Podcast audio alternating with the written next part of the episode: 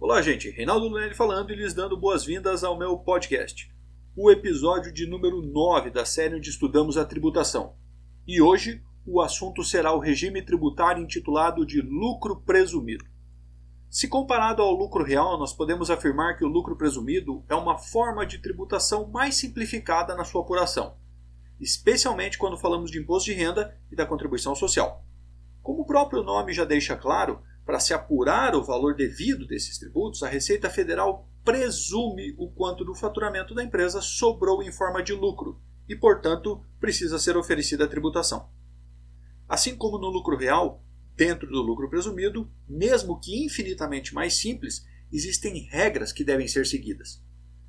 Em primeiro lugar, podem optar pelo lucro presumido empresas que tenham contado com uma receita bruta de até 78 milhões no ano anterior, até porque essa é uma das regras de obrigatoriedade ao lucro real. Além disso, a empresa não pode estar inclusa na lista de atividades que, por lei, são obrigatórias a atuar dentro do lucro real e que mencionamos no episódio anterior. Outro ponto de atenção é que, embora menos rigoroso quando comparado ao lucro real, o controle e a organização fiscal e financeira também estão presentes no lucro presumido toda a movimentação financeira, escrituração contábil, os livros fiscais, os impostos e declarações acessórias devem estar em perfeita ordem. Mas, Reinaldo, eu ouvi falar que para o lucro presumido a contabilidade seria dispensada e que bastaria aí um livro caixa para embasar as operações.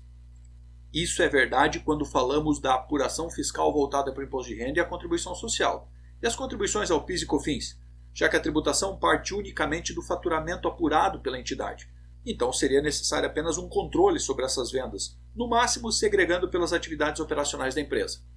Mas essa não é uma verdade que alcance outros aspectos e que vão sempre obrigar a escrita contábil e fiscal de forma completa e comprovada. Então não se engane achando que o lucro presumido, o custo para obrigações acessórias será muito menor.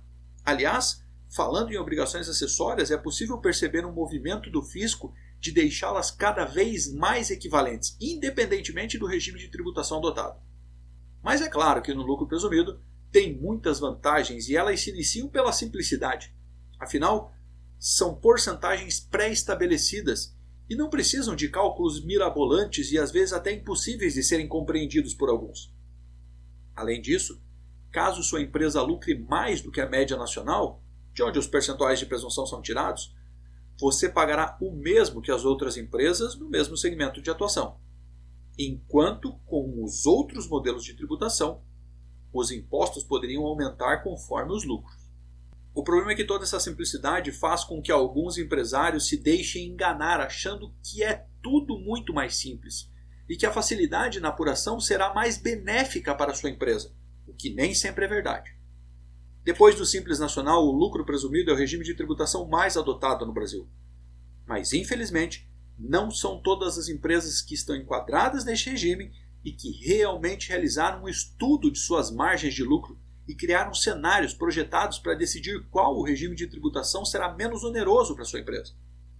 Bom, ainda é importante salientar que o imposto com base no lucro presumido será determinado em períodos de apuração trimestrais encerrados sempre em 31 de março, 30 de junho, 30 de setembro e 31 de dezembro de cada ano. Neste momento você deve estar se perguntando: mas e se o meu lucro líquido não for esse? Se eu tiver uma empresa prestadora de serviços em que a margem de lucro não alcance os 32%, neste caso, sabendo que o imposto de renda e a contribuição social serão apuradas sobre o resultado, eu terei então que fazer ajustes na base de cálculo para tributar somente o que eu apresentei de lucro efetivo, certo? A minha resposta, infelizmente, é não. Uma vez feita a escolha pelo regime tributário do lucro presumido, os impostos incidentes sobre o lucro serão sempre calculados tendo com base os percentuais definidos no regulamento de imposto de renda, independentemente de quanto foi a sua margem de lucro efetivo. Assim, usando ainda o exemplo aqui da prestadora de serviços, se você teve uma margem superior aos 32%, ótimo. Você vai pagar imposto de renda e contribuição social limitado a esta base. Mas se o seu lucro foi inferior a isto, você não tem possibilidades legais de deduzir a sua base ao volume do seu lucro efetivo. E vai sim pagar imposto de renda e contribuição social como se o resultado dos 32% fosse alcançado em todos os meses, apesar do recolhimento ser feito trimestralmente, como eu já falei. É importante também destacar que, na hipótese de um negócio atuar em atividades com percentuais diferentes, cada uma delas terá seus ganhos tributados nas suas respectivas faixas de presunção.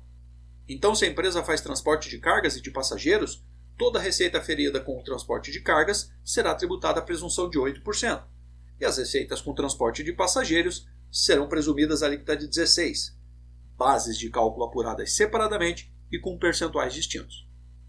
Outro ponto importante de ser destacado é que estes percentuais alcançam somente as atividades operacionais da empresa. Os ganhos de capital, rendimentos e ganhos líquidos auferidos em aplicações financeiras, as demais receitas, os resultados positivos de, decorrentes de receitas não operacionais, deverão ser somados à base de cálculo presumida, para efeito de incidência do imposto de renda e do adicional. Pelo menos enquanto uma reforma tributária mais abrangente não afetar esses pontos. Eu quero lhe dizer que é preciso estar atento às constantes alterações legais e aos pacotes fiscais que podem alterar a legislação tributária vigente.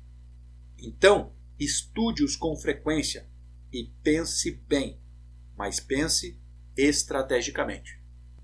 Quer conhecer um pouco mais sobre o lucro arbitrado? Ele será assunto do nosso próximo episódio. Mas enquanto ele não chega, você pode pesquisar por Reinaldo Lunelli nas redes sociais e no seu player de podcast, para ser avisado de todas as novidades que estou trazendo.